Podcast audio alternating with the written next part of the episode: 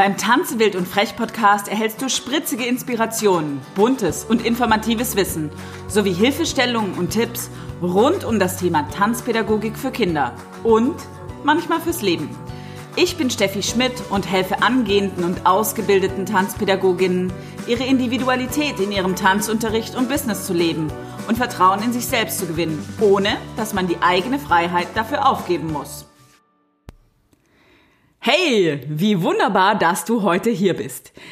In der heutigen Folge des Tanze wild und frech Podcasts geht es um Elefanten. Und die heutige Folge heißt, sind wir denn nicht alle ein bisschen Dumbo?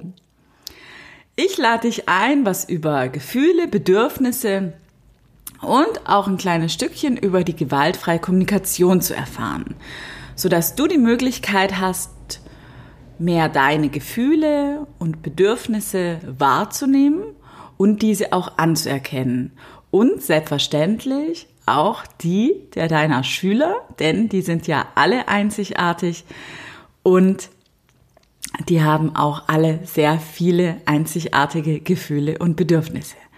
Also, bleib dran und bis gleich. Ich liebe Elefanten. Und schon seit ich klein bin, begeistern mich diese riesengroßen grauen Wesen, die so unglaublich feinfühlig sind. Und als ich vor Jahren meine Ausbildung als Certified Laban Movement Analyst, also in Kurzform CLMA gemacht habe, habe ich ein Tierprojekt gemacht zu einem Elefanten. Und, es ist ein bisschen peinlich, aber ich muss tatsächlich gestehen, ich habe mir einen Babyelefanten ausgesucht. Und Elefanten sind ja echt wirklich schwer. So ein erwachsener Elefant, der bringt so um die 6000 Kilogramm auf die Waage, während so eine schicke Elefantendame mit Hut nur 3000 Kilogramm wiegt. Und was dabei tatsächlich relativ interessant ist, ist, dass sich Elefanten nämlich gar nicht schwerfällig bewegen. Weil die mit ihren Füßen hören. Die Füße sind ganz sensibel und nehmen Schwingungen kilometerweit auf. Und deswegen finde ich das auch ziemlich doof, sozusagen, dass alle denken, wow, ja, wir stampfen jetzt mal wie die Elefanten, weil die machen das nämlich gar nicht wegen ihrer zarten Füße. So, Jetzt, warum erzähle ich das tatsächlich? Aktuell wurde einer meiner Lieblingsfilme, Dumbo, neu verfilmt und tatsächlich in 3D. Und ich bin mit ja, leuchtenden Augen, wie die von einem fünfjährigen Mädchen sozusagen, losmarschiert ins Kino. Und ich glaube, ich habe ausgesehen, als ob Geburtstag, Ostern und Weihnachten zusammenfallen. Also strahle Augen. Weil ich mich schon immer gefragt habe, auch als ich klein war, sind wir denn nicht alle ein bisschen Dumbo? Dieser kleine Elefant hat einen ganz großen Platz in meinem Herzen. Denn der ist einzigartig mit seinen riesen, riesen, riesen, riesengroßen Ohren. Und er passt halt auch irgendwie gar nicht ins System und schafft permanent Irritation in seinem Umfeld. Und in der jetzigen Verfilmung gibt es zwei Kinder und diese beiden Kinder haben die Gabe, die Einzigartigkeit von Dumbo zu sehen und die Bedürfnisse des kleinen Elefanten zu erkennen. Und ich glaube, ich fange am aller, allerbesten an, von vorne an zu erzählen.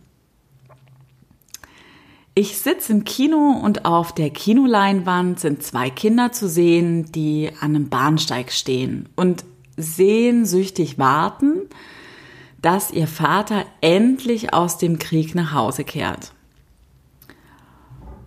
Und als er aus dem Zug steigt, stehen die beiden ängstlich vor ihrem Papa, denn er hat im Krieg einen Arm verloren. Und mit so einem schüchternen Lächeln umarmt er sie einarmig und gibt ihnen zu verstehen, dass er doch immer noch ihr Vater sei. Der Zirkus, in dem sie alle wohnen und arbeiten, dem geht es wirklich richtig, richtig schlecht. Und die große Frage ist ja auch, wie soll so ein einarmiger Reiter jetzt eine Show auf die Beine stellen? Und absolute Verwirrung macht sich breit.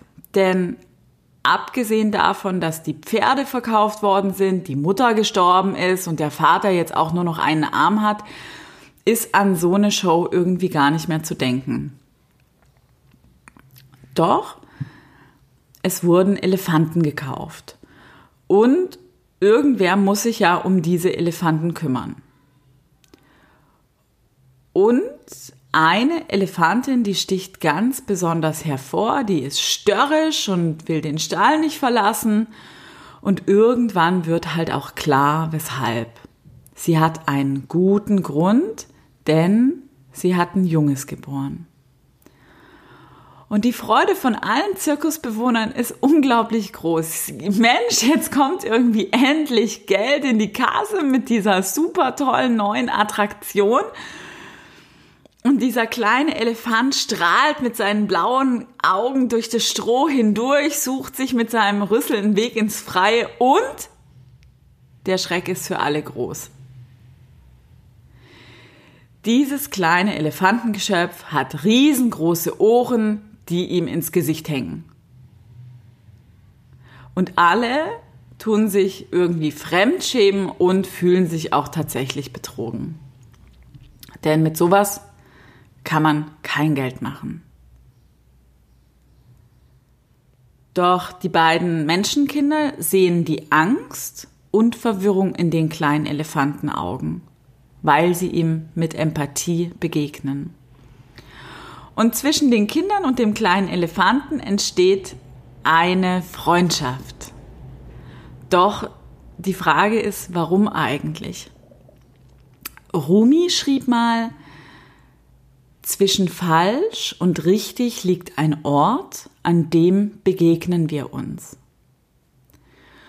Und so haben die Kinder die Einzigartigkeit des kleinen Elefanten gesehen und ihn nicht kategorisiert in falsch und richtig und sein Bedürfnis gesehen, so angenommen zu werden, wie er ist. Dies ist wahrscheinlich ein Bedürfnis, was wir, denke ich, alle haben, und die Welt da draußen kann einfach manchmal unglaublich grausam sein.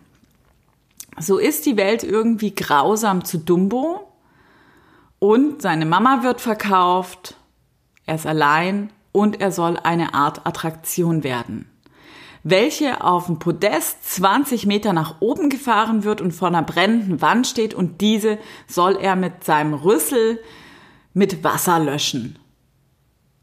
Und dieser kleine Elefant steht mit angsterfüllten Augen und wackeligen Beinen auf diesem Protest regungslos.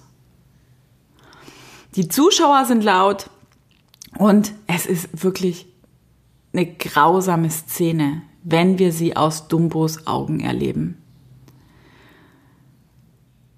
Doch es gibt immer irgendwo Licht und auch Menschen, die an einen glauben.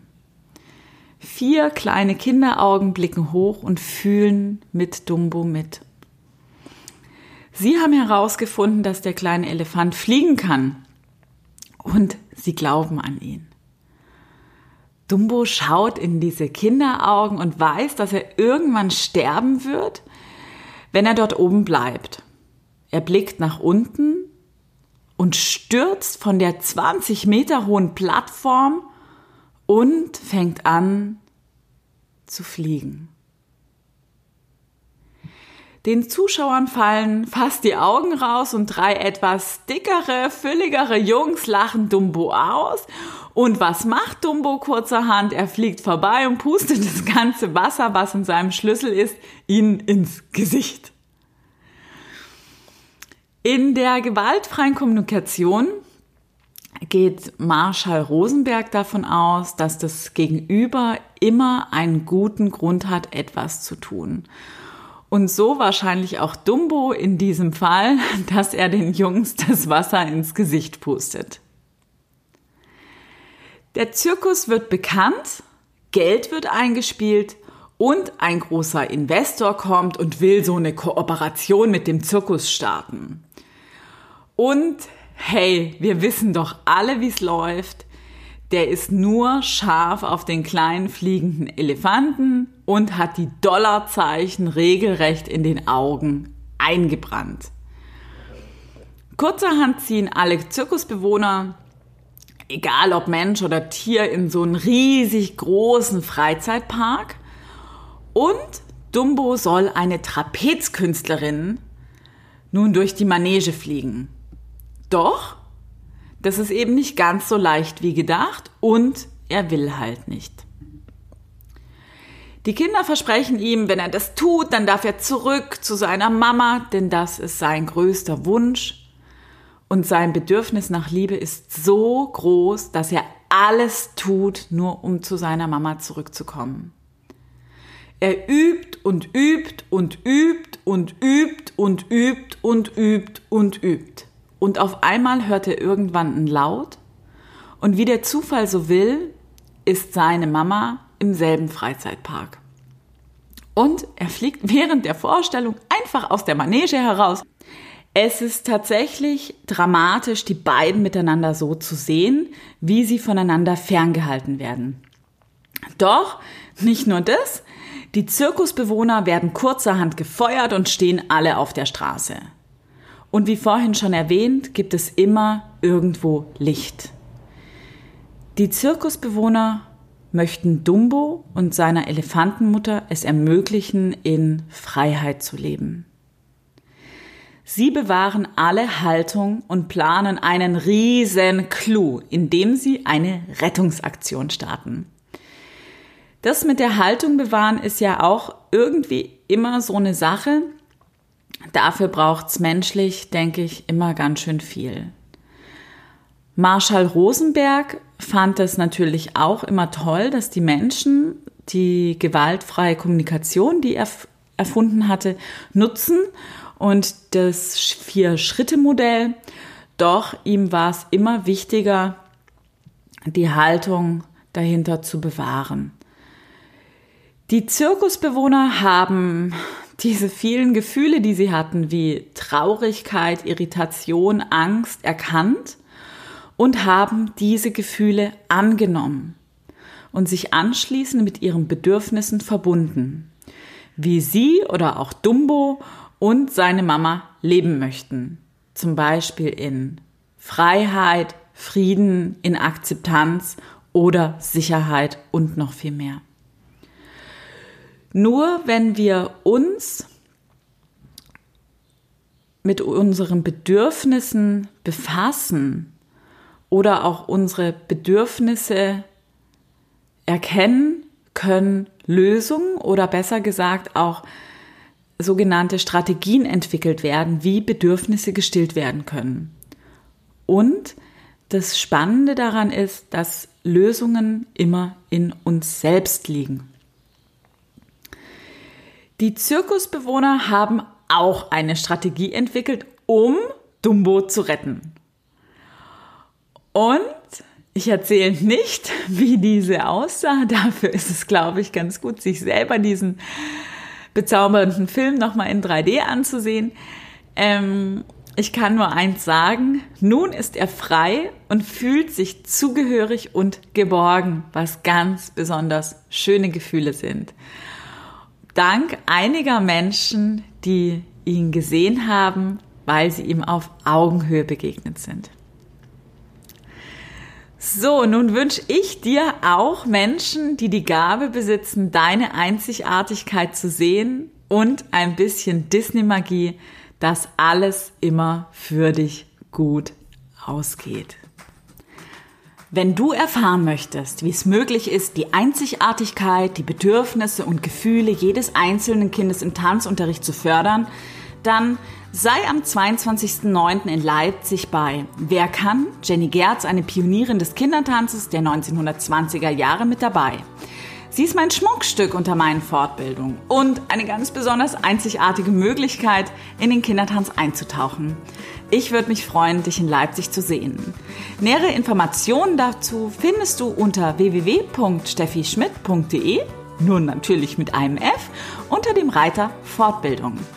Solltest du jemanden kennen, der wie du von diesem Podcast oder auch der Fortbildung profitieren könnte, dann teile ihn gerne mit deinen Freunden oder Kollegen. Denn wenn du es als wertvoll empfindest, werden sie das auch tun. Wir lesen, hören oder sehen uns bald. Deine Steffi.